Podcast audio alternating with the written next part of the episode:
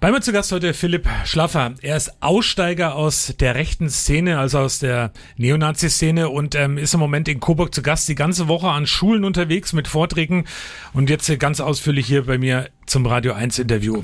Erstmal schön, dass Sie da sind, dass Sie die Zeit genommen haben. Die erste Frage, die ich habe, ist mal die, wie rutscht man denn eigentlich, das heißt immer so schön, man rutscht in die rechte Szene rein. Wie ist denn das damals bei Ihnen passiert? Ja, so also reinrutschen klingt dann immer so nach einer Ausrede, so ich konnte dafür nichts. Ich habe mich schon nachher ganz bewusst für die rechtsextreme Szene entschieden, ähm, weil sie am Anfang was auch bei mir befriedigt hat, was ich gesucht habe. Ähm, ja, was hat dazu auch geführt? Ich ähm, bin als ähm, junger Mann mit meiner Familie ausgewandert, zwangsweise nach England, ähm, nach vier Jahren wieder zurück. Da war ich 14 Jahre alt, Pubertät, habe keinen Anschluss mehr gefunden, bin in der Schule gescheit auf dem Gymnasium, von der Schule geflogen, kaum Freunde. Und dann ähm, gab es halt diesen Moment, wo dann äh, ich mich radikalisiert habe und mich auch radikalisieren ließ. Und da wurden dann so Grundbedürfnisse bei mir befriedigt von der rechtsextremen Szene.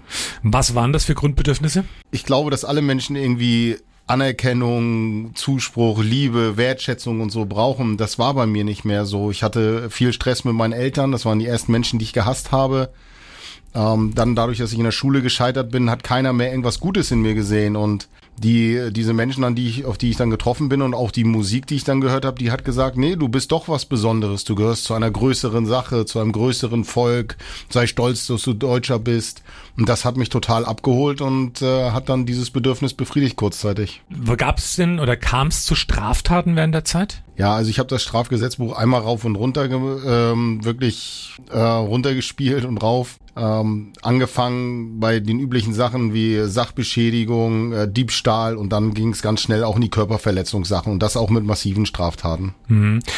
Die Radikalisierung hast, ähm, haben Sie gerade nochmal angesprochen. Ähm, was war so der Aus? Gab es so einen gewissen Punkt, wo Sie sich noch daran erinnern und gesagt haben, das war's? Das war wirklich einer der Punkte, warum ich da eben reingerutscht bin? Ja, ich wäre mich wieder gegen dieses reingerutscht. Also ich glaube nicht, dass man sich über Nacht radikalisiert, ähm, sondern das ist ein Prozess. Es war ganz klar, wo ich auf einmal gesehen habe, ich bin jetzt zwar ein Außenseiter, nachdem ich mich dafür entschieden habe, aber auf einmal hatten die Leute Angst vor mir. Ich gehörte zu einer Gruppe und dann, dann mochte ich das auf einmal. Ja, also ich habe Angst verbreitet und dann war ich in der Schule, wurde ich nicht mehr ausgelacht wegen meinen schlechten Noten, sondern auf einmal hatten die Leute Angst vor mir und der Gruppe, zu der ich gehörte. Und deswegen hat die Radikalisierung schon eine längere Zeit gebraucht. Also dieser eine Moment, den hatte ich nicht. Hm. Wie lange dauerte die Zeit? Die, die Zeit der Radikalisierung oder die Zeit, Zeit bei mir in der rechtsextremen Szene? In der rechtsextremen Szene. Also ich habe dort ähm, war, äh, knapp 15 Jahre verbracht. Wenn Sie gerade gesagt haben, da waren auch wirklich schwere Körper, ähm, also Körperdelikte mit dabei. Also was war das alles? Das sind ähm, Delikte, die massiv gegen Körper gingen, von Messerstechereien, äh, Massenschlägereien mit Baseballschlägern, mit ähm, mit Schlagringen aber das war gar nicht immer notwendig, weil ich habe auch ganz viele Opfer in meinem Leben gemacht. Da hat es schon gereicht, dass ich sie gar nicht mal so körperlich schwer verletzt habe, sondern sie haben mit den Folgen sehr lange zu leben gehabt, nachdem sie sich dann in meinem neuen Leben gemeldet haben. Da habe ich erst begriffen, was für einen Einfluss das auf deren Leben hatte. Also es ging gar nicht immer so um die, um die Härte, dass man so die Schäden hatte, aber das, was bis bei den Opfern auch im Kopf gemacht hat, das, das ähm, war so schwer dann auch. Was hat die eigene Familie gemacht? Das würde mich auch dringend interessieren. Also eigene Familie ähm, oder hat man zum Beispiel Freundin auch erst in diesen Kreisen kennengelernt, aber was war mit den Eltern? Ah, von meinen Eltern habe ich mich habe ich mich abgekehrt. Ich habe sie dafür verantwortlich gemacht, dass wir ausgewandert sind zurück. Der schulische Druck.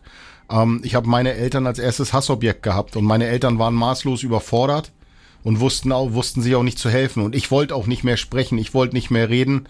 Ähm, ich habe mich voll und ganz auf meine neue, freiwillig ausgewählte Familie konzentriert und das war die rechtsextreme Szene zu dem Zeitpunkt. Mhm. Wir hatten schon ein Stichwort ähm, rechtsextreme Musik. Das ist natürlich auch so eins. Ähm, ich glaube, Sie haben auch jede Menge Konzerte organisiert, wenn ich es richtig gelesen habe. Wie war da der Zuspruch und wie, wie hat man das vervielfältigt, also diese, diese Botschaft auch des Radikalismus? Also genauso wie bei mir in den 90ern und 2000ern ging es darum, möglichst viele Menschen zu erreichen, modern zu werden. Die Botschaft über über Musik zu transportieren, über Videos, was heute auch noch über Social Media Plattformen funktioniert. Ähm, Hauptsache war Reichweite generieren, auch sich vielfältig aufzustellen, sei es über Rock, Hip-Hop, Heavy Metal, alles Mögliche, was da ist. Und da habe ich mich auch mit drauf konzentriert, äh, konzentriert diese Botschaft dann ähm, besonders an Jugendliche und Heranwachsende zu tragen, um sie da zu radikalisieren, um uns, um sie auf unsere Seite zu ziehen. Wie kam es an? Ähm, das ist immer mal so ein Auf, Auf und Ab. Ähm, es gibt oder es gab gewisse Bands, die eine sehr, sehr große Reichweite hatten, die sehr, sehr erfolgreich damit auch wären. Die wären, wenn sie normal verkauft worden wären, wären sie sogar in die Charts sehr hoch eingestiegen. Ähm, aber grundsätzlich muss man sagen, dass der Rechtsrock Gott sei Dank ein Problem jetzt hat. Sie vertreiben ihre Musik noch über CDs. Ich weiß gar nicht, ob alle Hörer hier noch wissen, was eine CD ist. Und das ist auch gut so, dass sie jetzt nicht in die großen äh, Streaming-Plattformen reinkommen, wo sie ihre Musik verbreiten können, sondern dass es da jetzt Gegenwind gibt, dass sie äh, das dort nicht machen dürfen. Gab es denn während, während all der Zeit im, äh, im rechtsradikalen Milieu, gab es da mal Menschen, die Sie angesprochen haben und haben gesagt, Mensch, ey, wach doch mal auf, was da gerade passiert? Nein, also so darf man das nicht, äh, sich nicht vorstellen. Also ich war ein sehr radikalisierter, sehr gewalttätiger und auch optisch eine, ein, eine furchteinflößende Person. Da geht man nicht einfach mal so hin und sagt so, Mensch, ich möchte jetzt noch einfach mit dir über mal über Empathie und Menschenrechte sprechen, über Ethik, Moral und so weiter. Das hätte ich sofort abgeblockt. Also zur Zeit meiner ähm, Radikalisierung in der Höchstphase, was mit Sicherheit so fast zehn Jahre ging, war ein normales Sprechen mit mir gar nicht möglich. Dann kam irgendwann der Punkt X also der Punkt X, wo man aufgewacht ist. Was war da, was war das für ein Punkt? Ja, auch hier kann ich wieder nicht sagen, es gab nicht diesen einen Punkt, wo man aufwacht. Ähm, ich habe auch mehrere Jahre gebraucht, mich zu radikalisieren und die Deradikalisierung hat ähnlich lange gedauert.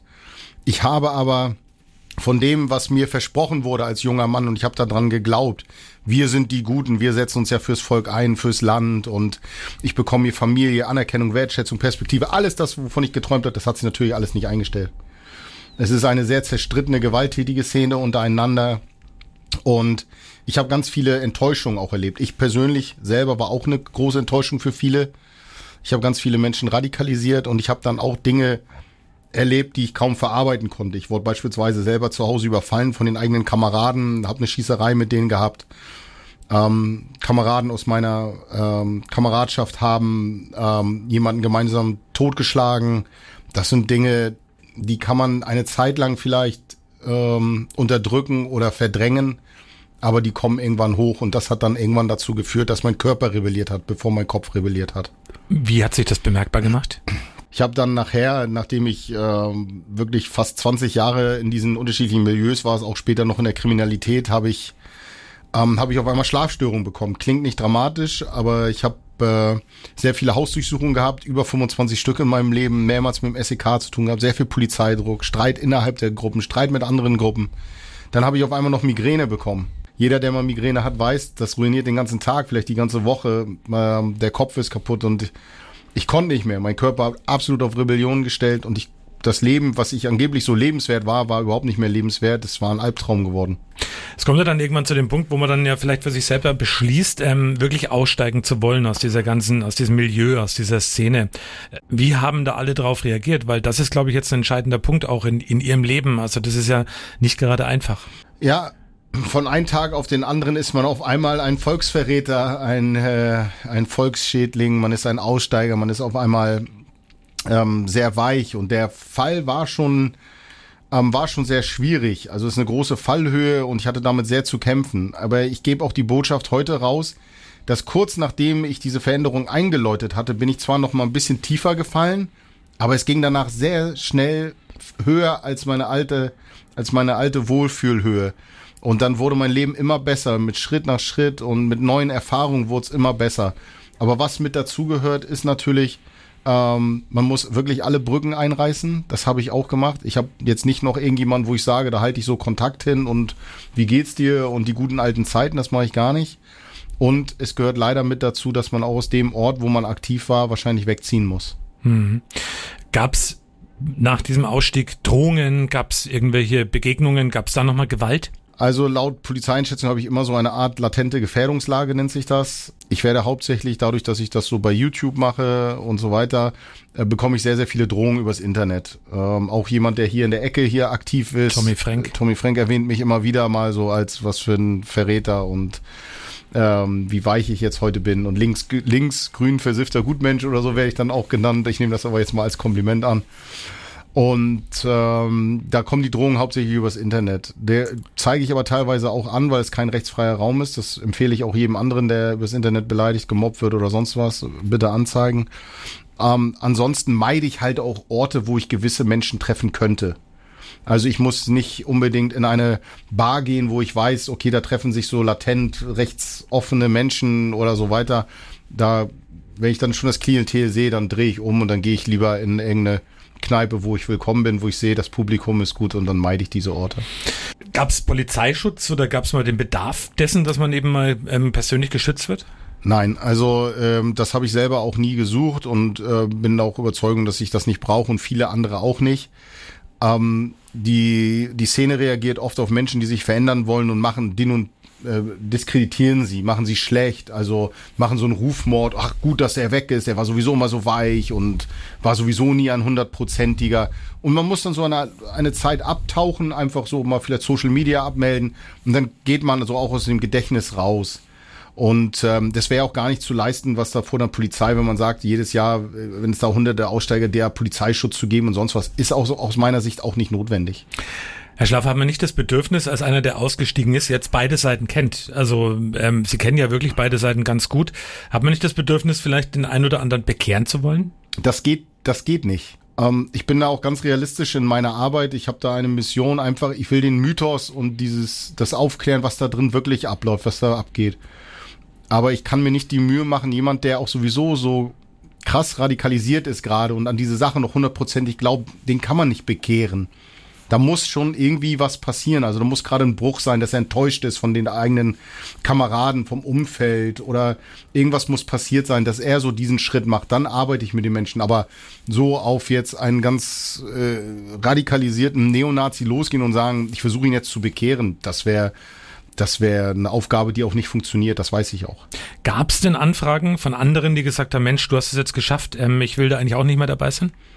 Also das ist eine meiner Hauptarbeiten heute. Ich bin ja auch äh, unterwegs für den Verein Extremistlos, ähm, ein gemeinnütziger Verein.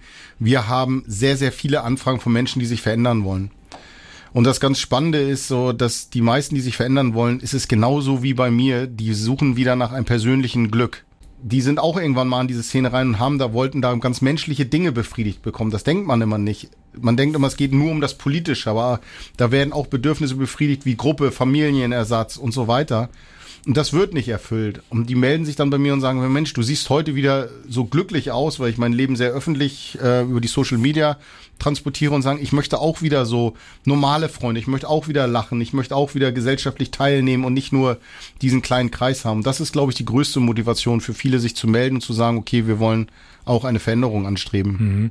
Sie haben gerade persönliches Glück angesprochen, Herr Schlaffer. Ähm, was war Ihr persönliches Glück nach dem Ausstieg? Oh, das sind so viele Momente mittlerweile. Ähm, eine sehr spannende Frage. Aber ähm, mein persönliches Glück ist einfach, dass ich, ähm, dass meine Familie mich wieder aufgenommen hat, dass wir die beste Zeit unseres Lebens zurzeit als Familie haben. Ähm, dass ich ähm, meine Frau kennengelernt habe, meinen Stiefsohn habe. Ich habe einen ganz tollen, bunten Freundeskreis, wo es nicht um Gewalt geht, wo es nicht um ähm, Macht und ich bin der Größte und Stärkste geht und, und um Hass. Ja, ähm, ich bin heute immer noch jemand, so eine Ecke und eine Kante. Ich bin kein weichgewaschener, irgendwie durch fünfmal durch einen Sozialpädagogen gedrehtes irgendwie äh, Netzwerk. Ähm, ich fahre noch einen zu großen Diesel, ich esse zu viel Fleisch, ich trinke gerne. Das fränkische Bier hat mir super geschmeckt. Und ähm, ich möchte, ich, ich bin einfach dankbar, dass ich wieder ähm, in dieser Gesellschaft so teilnehmen darf und dass mir so viele Menschen die Hand gereicht haben. Das ist einfach, das ist mein persönliches Lebensglück gerade. Hm. Herr Schlaffer, Sie sind im Moment viel an Coburger Schulen unterwegs. Ähm, wie reagieren die auf Ihre Geschichte, auf all das, was Sie da erzählen? Also zumindest die Rückmeldung, die ich jetzt bekommen habe, immer danach ähm, von den Jugendlichen, die auf mich zukommen und die meisten melden sich danach über Social Media, ist es ähm, aber selbst wenn sie es selber nicht betrifft, dass es jetzt um das Thema Rechtsextremismus vielleicht geht, dass sie aber verstehen, dass in meiner Biografie gab es Brüche. Auch ich wollte nicht als Zehnjähriger ein Neonazi werden. Ich hatte auch mal Berufswunsch Polizei und nicht auf der anderen Seite. Ich wollte auch mal Feuerwehrmann und Müllmann werden. Und dass sie das sehen, welche Brüche bei mir dazu geführt haben, welche Enttäuschung und welche Systeme nicht gegriffen haben, dass sie sehen, dass das bei ihnen auch passieren kann, dass sie mal anfällig werden, sei es für Drogen, Kriminalität oder Extremismus. Das sind ja alles so Dinge, die passieren können. Und das möchte ich Ihnen mitgeben, dass Sie ähm, tolle, liebenswerte äh, junge Leute sind, ähm, die noch alles erreichen können und äh, die nicht darauf reduziert werden, weil sie nur in der Schule mal schlecht sind, dass sie schlechtere Menschen sind. Und deswegen ähm, sind die Reaktionen so, dass die Jugendlichen das spüren, dass ich das ernst meine mit ihnen. Ich komme da nicht für die Erwachsenen oder hier für Hörer, die sagen, oh, ich weiß nicht und Applaus oder sonst was möchte ich gar nicht sondern wenn ich das verhindern kann, dass der ein oder andere äh, junge Mensch nicht meinen Lebensweg geht, dann bin ich schon ganz dankbar dafür. Hm. Nochmal ein Blick auf die ganze Szene, den haben Sie ja ganz gut. Ähm, auch für den Normalbürger. Ähm, wie groß muss man sich diese ähm, Neonazi-Szene und diese ganze Parallelwelt vorstellen? Also wie, wie viele Menschen sind da involviert? Ja, da würde ich ein bisschen unterscheiden. Also die rechtsextreme und rechtsradikale Szene ist ja keine homogene Masse, die sich einig sind. Also da ist viel Streit, viele Differenzen untereinander, persönliche Befindlichkeiten. Ich glaube, dass die neonazistische Musikszene, das, was wir so optisch kennen, so wirklich noch als Glatze und mit Tattoos und Muskeln irgendwie durch die Gegend, dass das ein paar tausend Leute in Deutschland sind und die hält unsere Demokratie auch aus. So unangenehm das ist, wenn hier ein Konzert um die Ecke ist, sollen sie da einen Tag verbringen und dann strömen die wieder durch ganz Deutschland. Das müssen wir aushalten. Das wird es auch leider immer geben. Viel mehr Sorgen mache ich mir ähm, um, die, um den strukturellen Rechtsextremismus, Rechtsradikalismus, die Radikalisierung auch gewisser Parteien. Ich will sie jetzt hier nicht nennen, aber ähm, ich glaube, viele wissen, worüber ich spreche, wo wir das sehen dass dort wirklich ähm, die Gemäßigten, die da noch drin waren, teilweise rausgehen, aufgeben und dass wir dort eine starke Radikalisierung sehen und dass das gesellschaftlich wieder akzeptiert wird, dass wir, dass wir wirklich Wahlen haben, wo es um 20, 30 Prozent geht ähm, bei gewissen Landtagswahlen und das bereitet mir viel größere Sorgen. Fällt mir gerade ein, weil es auch eine wichtige Frage ist. Was sollte man tun, wenn man zum Beispiel am Stammtisch, wenn es jetzt auch wieder möglich ist in Corona-Zeiten oder eben mal in der Frühstückspause oder sonstiges eben mit so Gedankengut konfrontiert wird von irgendjemand? Ja, da gebe ich wahrscheinlich eine Antwort, die wird nicht vielen gefallen, aber auch mir begegnet das natürlich. Ich kann aber auch nicht jedes Mal den moralischen Zeigefinger heben, weil dann will mit mir keiner mehr ein Bier trinken. Ich habe aber mir einen neuen moralischen Kompass so zugelegt, wo ich sage, einige Dinge, die mir wirklich zu weit gehen, ja, die dann auch so das Strafgesetzbuch so berühren und so. Da sage ich dann, do, Digga, will ich hier nicht hören. Ja, wenn ich dabei bin, lass die Scheiße, wie kommst du da drauf und so weiter. Da setze ich klare Grenzen. Aber ich bin auch nicht jetzt mit der Moralkeule unterwegs und sage, wenn jetzt jemand sagt, Mensch, ich mache mir Sorgen, ähm, wie, wie, wie kommen wir vielleicht zurecht mit der nächsten Flüchtlingswelle oder sonst was, dann darf man darüber auch mal sprechen. Wenn das alles immer ohne Gewalt und auf demokratischem Boden ist, ist das für mich okay. Dauerhaft moralisch unterwegs zu sein, finde ich dann auch leicht nervig und dann sitzt man auch irgendwann alleine und ist auch kontraproduktiv, glaube ich. Mhm. Wir haben vorhin schon mal Stichwort Tommy Frank ganz kurz angesprochen. Er ist ja im Kloster Fessra, also gleich wirklich hier um die Ecke im Coburger Land beheimatet. Ähm, die Rechtsruck-Konzerte sind angesprochen worden. Ähm, Gab es mal persönlichen Kontakt mit ihm? Nein, also da, da trennen uns auch ein paar Jahre. Ich bin auch ein paar Jahre älter als er und ähm, das Einzige, was stattfindet, ist, dass er dann mich übers Internet beleidigt, aber damit kann ich leben. Gab es mal eine Rückantwort von Ihnen? Nein, also das, das mache ich grundsätzlich so bei denen nicht. Und wenn, dann antworte ich auf einer, ähm, auf einer lustigen, netten Art und Weise, weil ich nicht auf deren Niveau herab möchte, wieder auf mein altes Niveau. Ähm, wenn, wenn, wenn ich die Sprache annehme von ihm, er bezeichnet mich dann als Mongo und als Behinderten und so weiter, das sagt, glaube ich, viel über seine Denke dann aus. Und auf, die, auf das Niveau gehe ich nicht runter. Also, ähm, und äh, die Genugtuung möchte ich dann auch nicht geben. Gibt es denn bei Ihnen am Körper noch irgendwelche ähm, Rückstände aus der Neonazi-Zeit, die Sie gerne rückgängig machen würden?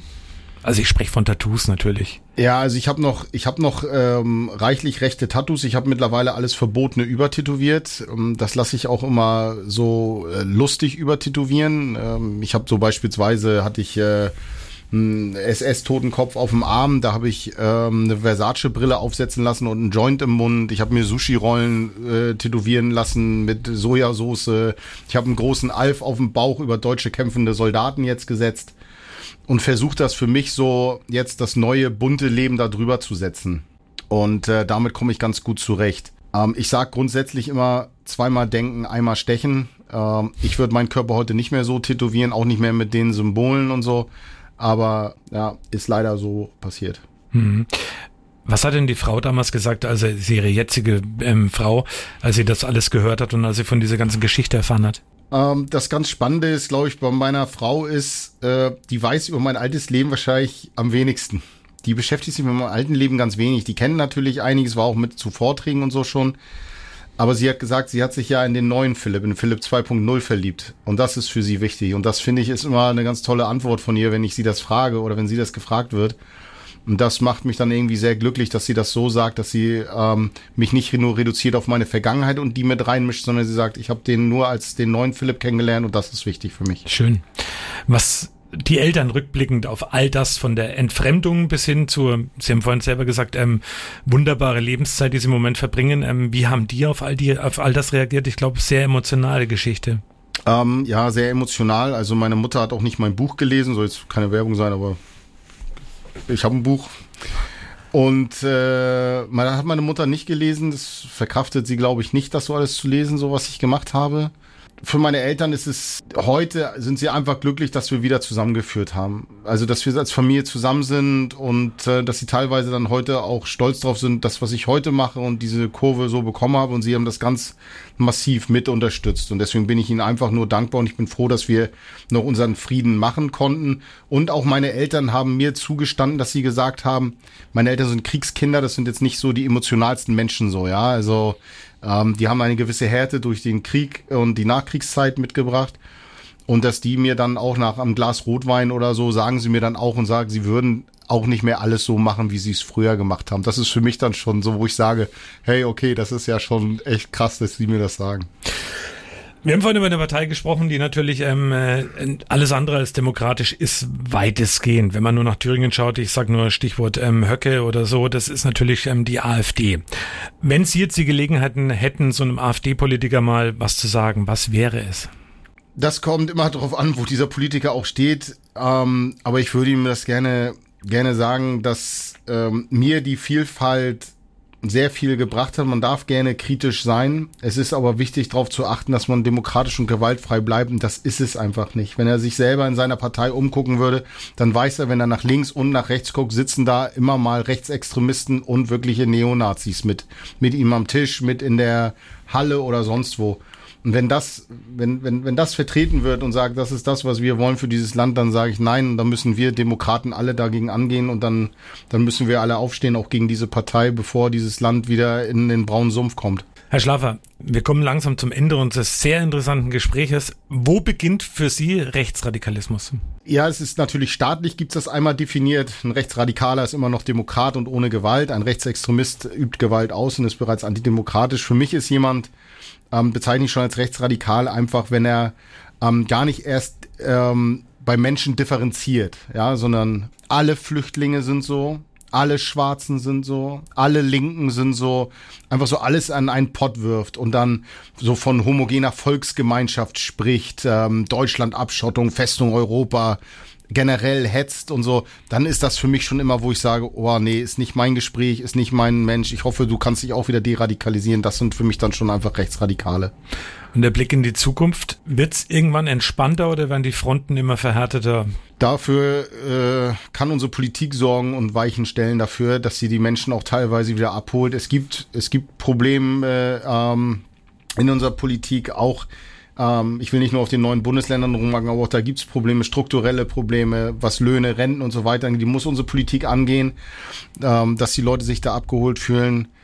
Und ähm, ich, ich möchte einfach ähm, dass wir ein demokratisches Land bleiben. Das ist ganz wichtig. Und ähm, dafür können wir alle ein bisschen was tun. Es muss nicht an wenigen hängen, dafür was zu tun, sondern wenn wir alle mal ein bisschen was machen, dann können wir dafür ähm, uns einsetzen, dass dieses Land so bleibt, wie es ist. Denn ich glaube, hier läuft noch viel mehr gut, ähm, als das, was schlecht läuft. Herr Schlaffer, vielen, vielen Dank für das Interview und ähm, Ihnen weiterhin viele glückliche Momente. Ja, Dankeschön.